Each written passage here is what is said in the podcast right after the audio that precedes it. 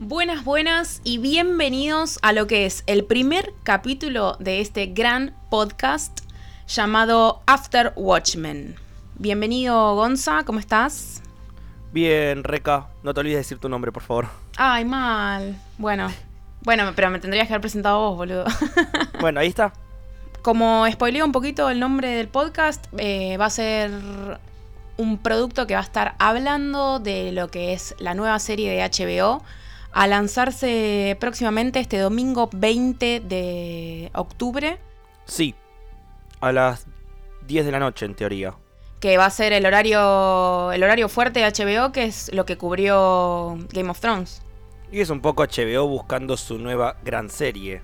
Sí, igual raro porque como estuvimos investigando un poco, se supone que va a ser una sola temporada. Entonces, no sé si realmente va a ser una sola temporada o están un poco tanteando el terreno. Y yo creo que si la pega le van a dar una segunda o tercera temporada y que dé hasta donde tenga que dar. Sí, yo creo lo mismo, yo creo lo mismo. Se supone que van a ser nueve capítulos respondiendo al canon de HBO, van a durar alrededor de 50 minutos, una hora, según la necesidad de cada uno. Y por lo menos por lo poco que se vio, tanto en los trailers como lo que se habló en entrevistas y en... eh, que, pudieron largar la gente del equipo técnico, va a ser posterior al cómic, eh, pero no necesariamente contemporáneo. Se supone que va a hablar de más que nada de lo que es el racismo entre la policía y la gente de, de color. Eh, lo cual no sé. No, sé cómo sentirme al respecto. O sea, entiendo que teniendo en cuenta que se habla de Estados Unidos es algo que hay que refrescar cada tanto, sobre todo teniendo en cuenta la actualidad que se está viviendo allá pero no sé cómo lo van a realmente enmarcar adentro de Watchmen. Eh, a ver, Watchmen se rige básicamente por tres aristas y es a través de las cuales podemos hacer un poco de futurología y entender hacia dónde va a ir la serie. Lo, lo principal es que sea raro que es una adaptación del cómic es que tendrías que haber leído el cómic. Perdón, Sí. adaptación, no, una secuela del cómic. Porque si bien viste la película, hay ciertas diferencias importantes, si bien es bastante similar en muchos otros aspectos. Eh, ya, spoiler para empezar un poquito, eh, la- las diferencias principales que hay entre el cómic y la película es Manhattan no termina quedando como el villano ante el mundo. Exactamente. Es un cambio realmente importante. De hecho, en la. En la. En el tráiler de la serie vemos que Manhattan es como un misterio, se fue a vivir a Marte, ¿qué onda con él? En cambio en la película es el enemigo número uno a nivel mundial. De hecho, vemos referencias al alienígena porque ve mm, Ozymandias en lugar de utilizar a Manhattan, utiliza el cadáver de un alienígena sacado de otra dimensión que destruye solamente Nueva York. Y hay referencias a ese mismo alien. De hecho, en Nueva York Comic Con, creo que fue San Diego, se entregaron pines promocionales y uno de esos pines era el alien mismo. O sea, vas- van a tener presente que la gente leyó el cómic. Es- esa es mi gran duda. Entonces, si, estás, si no estás pe- eh, pendiente si leyeron el cómic o no, mucho no importa. Entonces, ¿cómo es una secuela al mismo tiempo? Puede que llegue, que llegue a tener guiños del cómic, pero no creo que sea eh, exclusivamente para gente que haya leído el cómic, porque no nos olvidemos que es una serie y que es una serie de HBO y que si bien se basa en, en productos, eh, bueno, en este caso en Watchmen, como fue Game of Thrones en los libros de George Martin, em, siempre se va a terminar abriendo. Sobre todo si les va bien, si de repente empieza a tener muchísimo público, para mí se van a ir de tema. Desde mi apreciación personal, me parece que lo, que sí van a tener en cuenta es esta cuestión moralista o ética que, eh, que dividió siempre Watchmen, que dividió siempre tanto a los personajes como al público, que es, eh, nada, la gran diferencia que tienen Ozymandias con Rorschach. Eh, Ozymandias, que es un consecuencialista, y Rorschach, que es deontologista. Me parece que es hacia donde va apuntada la serie y realmente la gran arista que nos va a unir con el producto original. Sí, bueno, para aclarar un poquito, que sea un consecuencialista significa que mide eh, la evaluación de sus acciones en base a su última consecuencia. Por ende, para Ozymandias su última consecuencia fue conseguir la paz mundial eh, es básicamente el fin justifica los medios. Sí. Eh, él consiguió la paz mundial, no importa cómo lo hizo, lo que importa es eso. Mientras la deontología propone más un blanco y negro, está bien o está mal, eh, básicamente eso. Y sí, creo que va a ser el, el eje principal, de hecho la, pronta- la protagonista llamada Ángela, que está dentro de este bando de la policía o la ayuda, no, no me terminó de quedar claro, porque se viste como una monja o la referencian de esa manera. Sí. Em, se encuentra con un tipo que le empieza a hablar de una conspiración otra vez. Y me parece que va a ser quien se termine cambiando de bando. O va a ser el eje moral que te gira en torno a la serie. Pues Sí. si bien trabaja con la policía y de hecho la, eh, secuestra a alguien y lo mandan como una especie de campo de concentración donde lo, lo investigan. Para mí ella va a ser la que termine cambiando de bando o la que vamos a descubrir qué onda de estos dos bandos. Va, va a virar porque en el tráiler nos presentan por un lado la policía que se empieza a enmascarar y por otro lado el, lo llamé el clan de Rorschach porque no tiene nombre, pero básicamente es eso. ¿No son los que se llaman el séptimo, la séptima caballería? Eh, puede ser que se me haya escapado ese dato. Según tengo entendido yo, de todas formas no está realmente claro en ningún lugar, o por lo menos yo no lo encontré. Tengo entendido que esta, mm, que esta, este gran grupo, que es un responde a la supremacía blanca, o sea, es recontra racista, eh, se hace llamar la séptima caballería y es como si fuese, o sea, se tratan a sí mismos como si fuesen algo apocalíptico, como si fuese, mm, como si viniesen realmente a cambiar algo y a, a cambiar el mundo, básicamente desde ese lado racista. Sí, en el tráiler también vemos algo que es curioso, que te plantean que eh, Ozymandias está muerto. Sí. No sé cuál sería la importancia social de que Ozymandias finja su propia muerte, porque de hecho lo vemos en dos momentos del tráiler, uno soplando la velita de una torta, que para mí esa torta tiene cierta referencia al alien que mencionamos anteriormente, y después cuando cita a Manhattan dentro del cómic que dice, al final nada termina. Entonces, Sí. ¿cuál, ¿cuál es el chiste de que Ozymandias se dé por muerto si ya en el tráiler te- eso mismo te lo desmienten? No, no sé qué papel va a jugar, no sé si cambió su mirada frente al mundo, porque él mismo es quien le pregunta a Manhattan, al final todo funcionó, y Manhattan es quien le responde, al final nada termina. Hay que ver hacia dónde apunta también este personaje y si tuvo un cambio o no. Sí, no sé, no sé realmente cómo lo van a cómo lo van a enfrentar, porque además Ozymandias siempre fue el personaje más cuestionable de todo el universo, que como decías vos es raro que lo muestren, al principio no no sabía si era él, el, o sea, el physique du rol da perfecto, eh, pero no sabía si era él el personaje o no y y de repente creer o suponer que lo matan o que va a estar muerto dentro de la serie me descoloca un poco. Sí, yo creo que es parte del gran plan que tiene armado nuevamente. Lo que me acordé que quería decir al principio es Watchmen no tiene una secuela per se en cómics, pero tiene algo que se llama em, Doomsday Clock, donde te plantean de que el diario fue revelado. En realidad el cómic no tiene nada que ver con Watchmen, sino es una excusa para llevar a los personajes de Watchmen y sobre todo a Manhattan al universo DC, el universo de Batman, Superman, y arreglar un poco la continuidad que está bastante desordenada. Y lo utiliza- utilizan a los personajes de Watchmen y en los primeros tres números eh, nos cuentan de que el diario fue eh, publicado, fue revelado, se supo la verdad, todo el mundo lo creyó y eh, Ozymandias es como el enemigo número uno y deja de ser Manhattan. Y Manhattan está completamente desaparecido y Ozymandias idea todo un plan para ir a buscarlo y en el medio el comediante está vivo y Rorschach es negro y es el hijo del del psicólogo que atendió a Rorschach. El 90% pasa en el universo DC y toda su continuidad. Así que desde ya descartamos de que Doomsday Clock, el cómic, tenga algo que ver con esta serie. Y también Watchmen tiene varias precuelas que tampoco creemos que se vayan a utilizar. Capaz en algún momento, en algún momento se referencien. Ya que en uno de los trailers empieza con el Justice Hood, creo que se llama el personaje, que es de los Minutemen, que conocemos por flashbacks y por em, los textos que introduce Alan Moore en un par de números al final. Creo que son en los de Holly Manson, que habla sobre su biografía.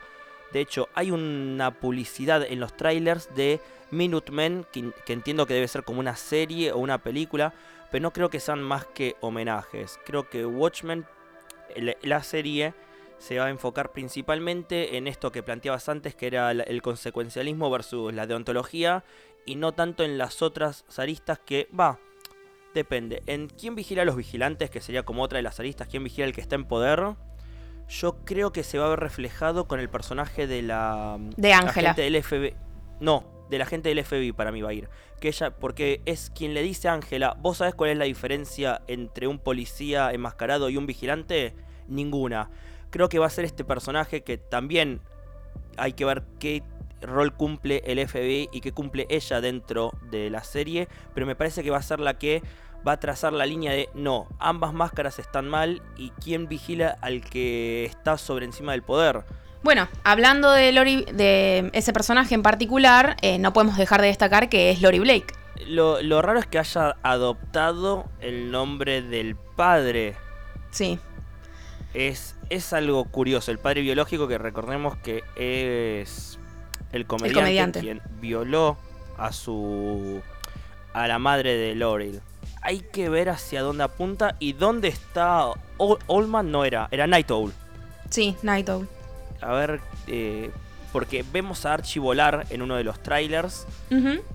Y la, creo que lo vemos estrellarse, pero Sí. ¿Qué, onda el personaje? ¿Desapareció? ¿No desapareció? ¿Es importante a la historia? ¿No es importante? Porque ni siquiera se lo menciona. No, no, igual va, por lo que me pareció en el tráiler no me parecía que era la nave posta, sino que era más bien una maqueta o una especie de dron. Va, o, o el efecto estuvo hecho medio raro y me dio esa impresión. Me dio la impresión de que era un objeto mucho más chico que una nave. Ah, no, yo asumí en todo momento que era Archie volando. No, no tuve duda en ningún momento. Puede ser que haya sido una percepción mía igual. Eh, ya nos enteraremos el domingo. Igual quiero destacar otro de los ejes principales de Watchmen que creo es el que voy a descartar directamente, que es el de la, de, la deconstrucción del género de superhéroe, que es otro de los ejes del cómic de Watchmen.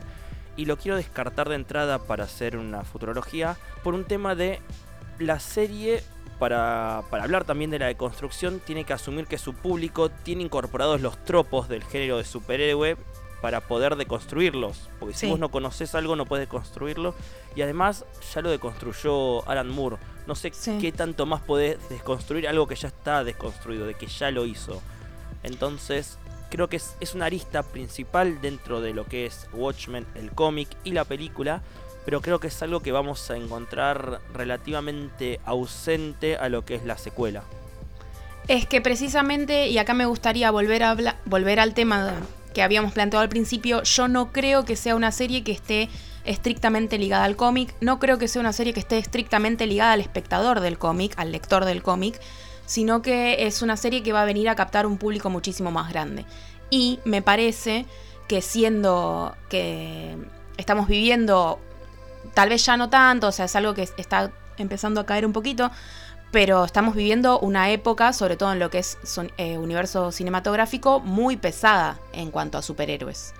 Entonces, me da la impresión de que es una serie que viene a romper un poco con eso. O que la intención es romper un poco con eso, como lo hizo Watchmen en su momento. ¿Va a tener el mismo peso? Y no lo creo.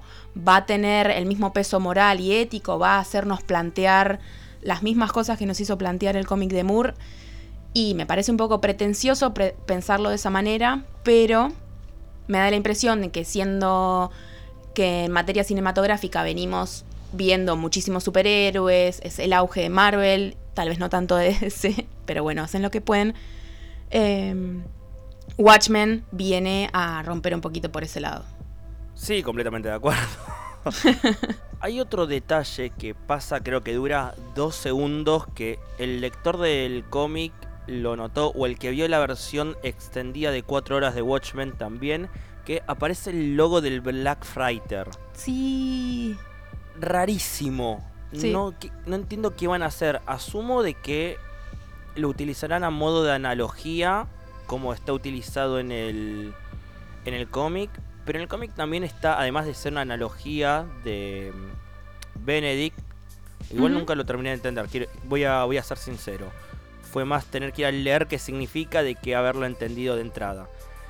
Eh, igual ahora releyendo Watchmen para hacer esto me di cuenta que Watchmen lo aprecias más con cada relectura que le das. Sí, eso es cierto. También en el cómic, en una primera lectura, está planteado para decirte, bueno, en un mundo donde existen los superhéroes, los cómics se tratan de otra cosa y Alan Moore eligió piratas. Sí. Pero más allá de eso también es una analogía a toda la situación de Osimandias. Mi pregunta es, ¿qué pito toca el Black Frighter acá? ¿Será simplemente un homenaje o un easter egg? ¿O, tiene, o tendrá su peso? No, la verdad no sé. Eh, me gustaría. Es que en realidad, además de, de, todo lo que es toda esa cuestión racial que va a tratar la serie, no tenemos mucha idea del resto de los personajes. No sabemos cómo está planteado el universo. Como decías antes, no sabemos dónde están el resto de los Watchmen. Eh, porque algunos que parecía que estaban muertos, de repente tal vez están vivos. Eh, Osimandias aparentemente está muerto. ¿Dónde está Night Owl? Para mí Osimandias está vivo, no entiendo, el, diario es lo que a mí me llama la atención, que para mí es parte del plan de él de darse por muerto, pero tenemos a um, Silk Specter o a Laurel Blake, que está laburando en el FBI y la llaman la monja. Hay que ver qué significa que sea una monja ahora. Em, Manhattan, que está viviendo en Marte y que al final del tráiler lo vemos aparecer. Sí. Así es. ¿Por, qué le importarían otra vez los humanos? Porque recordemos que a él, los humanos, le chupamos un huevo, él no tiene humanidad. Capaz hay todo un arco donde él recupera la humanidad. Es que si no haces eso con el personaje, no tenés cómo hacerlo crecer. Porque va a quedar estancado en bueno, no me importan los humanos y listo. Hay algo que le importa por lo cual volvió a la Tierra. Sí, puede que tenga que ver con eso que mencionabas antes de Osimandias, de que busque la manera de, traerlo de regreso. Y también teniendo en cuenta el regreso de Manhattan. Eh, él ve el tiempo todo al mismo tiempo. La lo, por el único motivo que en Watchmen no podía, el cómic o la película, no podía ver el futuro de alguna manera, no, era, no podía percibirlo, era porque Osimandias lo interferió con taquiones, que son partículas que viajan a través del tiempo, que era para arruinar la percepción de Manhattan. Claro. Si hizo exactamente lo mismo Osimandias, Manhattan lo tiene que ir a buscar de una porque ya sabe que es él y se está mandando alguna. Claro. Y si no lo está usando, Manhattan va a saber todo lo que pasa en la serie. Y sabemos, igual sabemos que él está atado de alguna manera a las decisiones porque ya fueron tomadas. Entonces, sabemos de que si él volvió, no nos va a decir por qué volvió porque no está predestinado a decirlo todavía. Entonces hay que ver cómo manejan el personaje. Puede que, es, que lo tomen como un enemigo, como pasó en la peli también. Me parece un poco forzado y tal vez un poco pretencioso. No, o sea, no sé qué carácter le van a dar al personaje. Pero bueno, para eso hay que ver la serie, chicos. Y bueno, haciendo el recuento, bueno, Osimandias, que en teoría está muerto, que para mí es todo un plan de él, a no saber qué. Manhattan, que sabemos que vuelve a la Tierra. Eh, Laurel Blake, que sabemos que ahora se llama la monja y trabaja en el FBI. Y nos queda Night Owl, que es el único que no hay referencia alguna, salvo Archie volando, que para vos es un dron. Para mí es Archie estrellándose. Y ya está, creo que son todos los Watchmen vivos.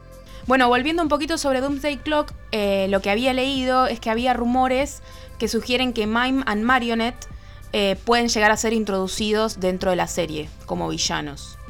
Pero no, no fue confirmado, no hay imágenes. A ver, son, para el que no lo sepa todavía, Watchmen originalmente se iba a hacer con personajes de la Charlton. Manhattan iba a ser este, mm, Capitán Atom, eh, Rorschach iba a ser mm, Question y ahora no me acuerdo. Em. Eh, iba a ser Blue Beetle y no me acuerdo el resto de los personajes, hasta ahí llegué. Eh, Marionette y Mime son dos personajes también de la Charlton que agregaron acá. Ahora no recuerdo quiénes son exactamente. Pero uno es una, una especie de marioneta. Que es una especie de Harley Quinn, voy a decir. Y el mismo que con una pistola invisible te puede, te puede disparar y te puede matar.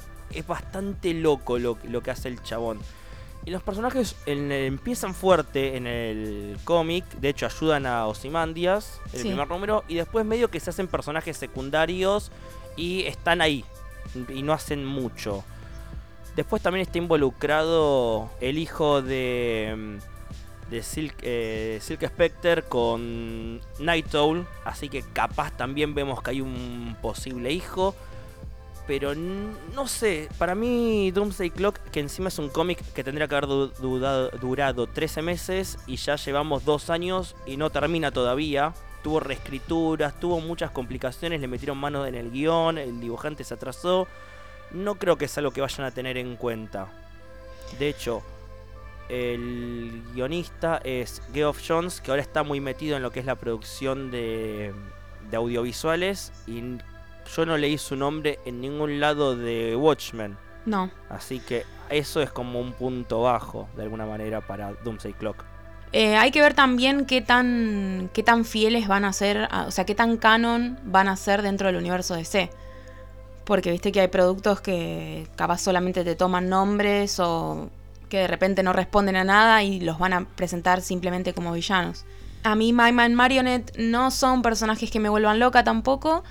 Eh, me parece que tienen una dinámica tanto desde la estética entre ellos como con el resto del universo, o sea, ellos como pareja, para con el resto del universo me dan muy Harley Quinn y Joker.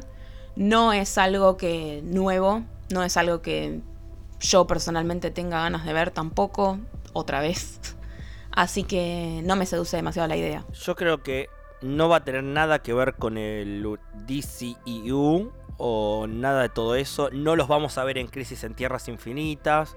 No lo vamos a ver nunca mezclándose con los Titans. Y de hecho va a ser como la película del Joker que no va a tener el logo del universo DC para mí va a ser de esos productos de que se van a distanciar lo más posible de la marca DC.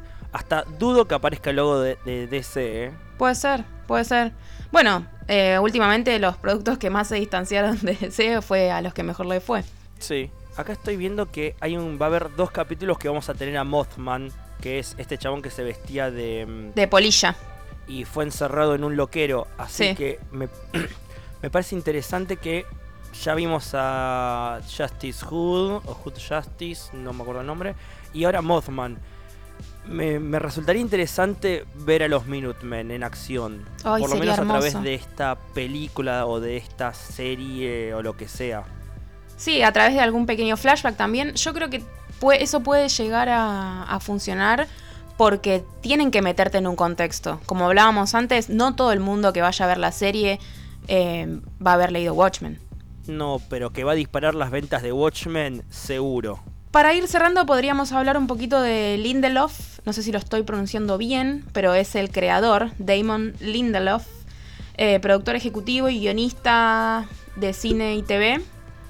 Eh, es el que está a cargo de la serie.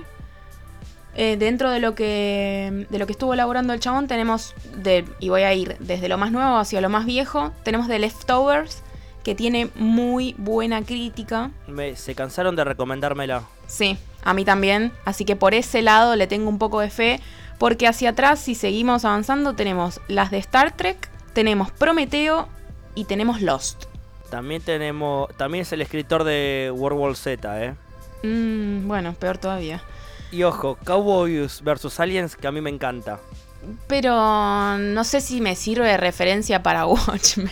HBO se maneja de una manera bastante interesante donde al showrunner le dan mucha libertad y es el dueño del proyecto de alguna manera.